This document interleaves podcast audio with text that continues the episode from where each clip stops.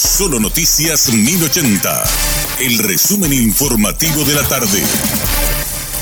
Hola, soy Richard Toñanes y este es el resumen informativo de la tarde. En conversación con Radio Monumental, Luis Pacielo, familiar de Fernando Lugo, confirmó que el senador recibió su alta médica y estaría de vuelta a nuestro país dentro de 15 días. Realmente estamos muy contentos con la noticia hoy que nos le al presidente Lugo el alta, ya planificando para los próximos días seguramente tendremos la fecha exacta para poder tener todo listo para el regreso. Avanzó muchísimo el presidente y bueno, todavía tenemos un camino por transitar, pero estamos demasiado bien agradecido a Dios. Si Dios y la Virgen permita, en una semana, dos semanas máximo estaríamos en Paraguay. Tenemos que planificar algunas algunas cositas todavía, por ejemplo, adecuar algunas cuestiones en la casa, eh, preparar el equipo el equipo médico y las terapias eh, de, trabajo y de rehabilitación también que hay que continuar algunas en Asunción y, y cuestiones así, ¿verdad? En la clínica Fleming seguimos hasta, hasta, salir de aquí. Él está más ansioso que todos nosotros, ¿verdad? seguro. Pero nosotros también queremos, y el Paraguay le necesita, ¿verdad? Necesita de su liderazgo, de, su dirección.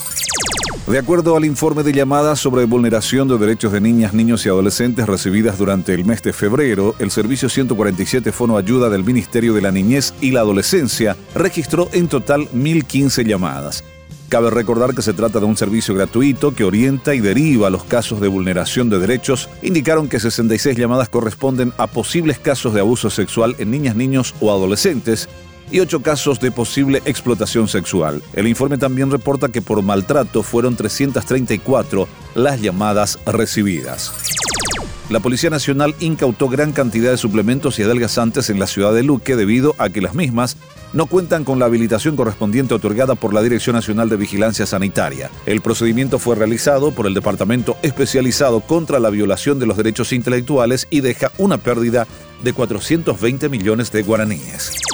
La ESAP emitió un comunicado ante las denuncias viralizadas en redes sociales sobre la situación de la planta de tratamiento de Viñascue, que aparentemente se encuentra en estado deplorable y con faltante de cal. El ente estatal indicó que efectivamente existen problemas de producción de cal debido a las intensas precipitaciones que cayeron en la zona norte del país. Según la aguatera estatal, dicha producción se estaría normalizando con el correr de los días. Pobladores de Puerto Pinasco piden asistencia del gobierno para poder sobrellevar el complicado momento atravesado a causa de las inundaciones en la zona tras las intensas precipitaciones registradas dejando caminos desbordados. En este momento, al menos 230 familias están afectadas en la colonia Ceibo, quienes necesitan víveres con urgencia. El CEREPA continúa con las intervenciones en barrios de Asunción en distritos del Departamento Central, así como en otras zonas del país desde las zonas operativas. Desde la institución informaron el cronograma tentativo para distintos barrios capitalinos y distritos de Central que abarca desde hoy hasta el miércoles 8 de marzo en turnos mañana, tarde y madrugada con la realización de mingas ambientales y nebulizaciones focales y espaciales. Este fue nuestro resumen informativo de la tarde. Te esperamos en una próxima entrega.